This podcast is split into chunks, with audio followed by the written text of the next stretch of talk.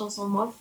Et après, c'était surtout des petits exercices de tous les jours. Quand je faisais quelque chose de bien, euh, j'apprenais à me féliciter comme on a l'habitude de féliciter les autres. En fait, je me disais pourquoi pas me le faire à moi? Oui. Et euh, j'essayais de, de remarquer quand je faisais des choses bien, quand, quand je sais pas, quand je m'investissais dans quelque chose, etc. Toujours le remarquer et de me dire que bah oui, ce que je fais au final, c'est pas si mal. Et que bah peut-être que oui, j'ai des défauts, etc. Mais qu'au final, ça me rend unique et bah tant mieux en fait, d'un côté. Wow. C'est- C'est quand même incroyable que t'aies déjà compris tout ça à ton âge. Ah. Parce que tu sais, il y a des gens qui Elle a vont. quel âge? Elle a 16 ans. Ah boy. Tabarnouche, mais. Tu parlais pas à 16 ans, hein? Ah non, c'est c'est une future Einstein, je te dis.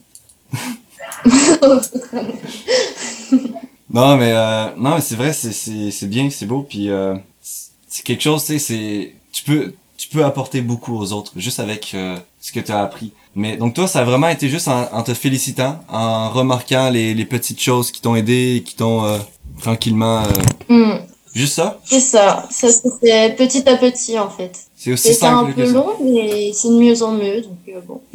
Pour qu'on voit la différence, est-ce que tu saurais ou est-ce que tu serais confortable à nous expliquer comment tu étais avant, c'était quoi ton point de vue sur la vie, tout ça, puis quand est-ce que tu as fait le la switch Bah, en fait, j'étais pas euh, si différente que ça, euh, enfin, que de maintenant. Euh, c'était juste vraiment mon regard sur moi-même qui était pas très, pas très sympathique et bienveillant, on va dire. Mm. Mais après, j'avais toujours cette envie, genre, d'aider les autres quand même, malgré ça. Enfin, j'avais pas ce truc, parfois, de, comment dire, d'être un peu envieuse des autres ou de, enfin, je sais pas si tu vois ce que je veux dire, c'est compliqué Ouais. à expliquer, mais. Mhm. En fait, euh, c'était juste que j'avais pas sur moi le regard que j'avais sur les autres. En fait. Du coup, euh, j'étais très très difficile avec ma- moi-même, mais je restais euh, bienveillante en voulant les aider, etc. Ça, ça n'a jamais changé.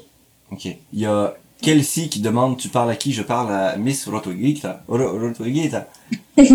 Miss Petite Guitare. Va t'abonner à elle. Tu vas, tu vas recevoir, tu vas manger plein d'amour. Je sais pas si t'as, si je sais pas si t'as eu le temps de, de voir notre euh, discussion avec euh, Stéphane Lalonde. Euh, non.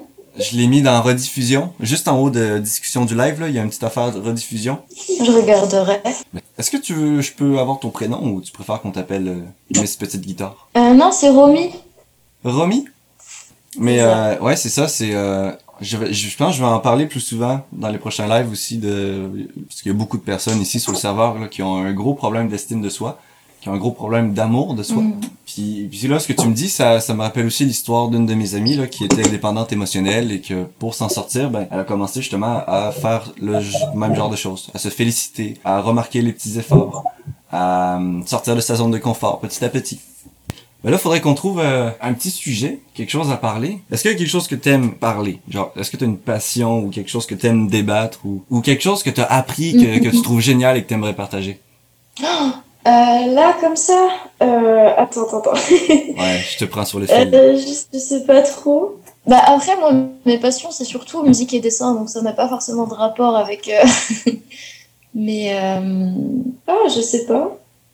Ben, l'art peut avoir un rapport avec aussi le certain bonheur. Parce que je sais que euh, Mm. si je prends par exemple moi ce que j'ai fait en faisant de la musique, en tout cas les musiques que j'ai fait, c'est une c'est pas mal la chose qui m'a apporté le plus de bonheur dans ma vie. Mais vraiment intensément. C'est-à-dire qu'à chaque fois, tu sais, faire une musique là, de A à Z, puis la composer, puis la faire grandir et la faire grossir et la perfectionner, pour après Ah, faire oui. sortir un petit bébé parfait, là, c'est c'est exactement ça. Ouais, c'est tellement satisfaisant, ça apporte tellement de bonheur et de joie, et j'imagine que ça doit être pareil pour les dessins, pour les peintres, pour les chanteurs ou n'importe quoi. Mais oui. C'est que tu réalises quelque chose qui est à, à ton image et que tu aimes, c'est c'est merveilleux. Salut Tommy. C'est exactement ça. Un petit Ça me fait penser. Comment? Ça me fait penser que quand j'ai avoir fini mon livre, euh, je vais tellement être fière de moi. Puis ça, à date, ça fait trois ans que je travaille dessus. C'est sûr, à temps perdu, je vais à l'école. euh, je pense pas tout le temps à écrire mon livre. Ouais. Et ça, quand je vais l'avoir fini, ça va être une réussite incroyable. Oui, bah oui, c'est vrai.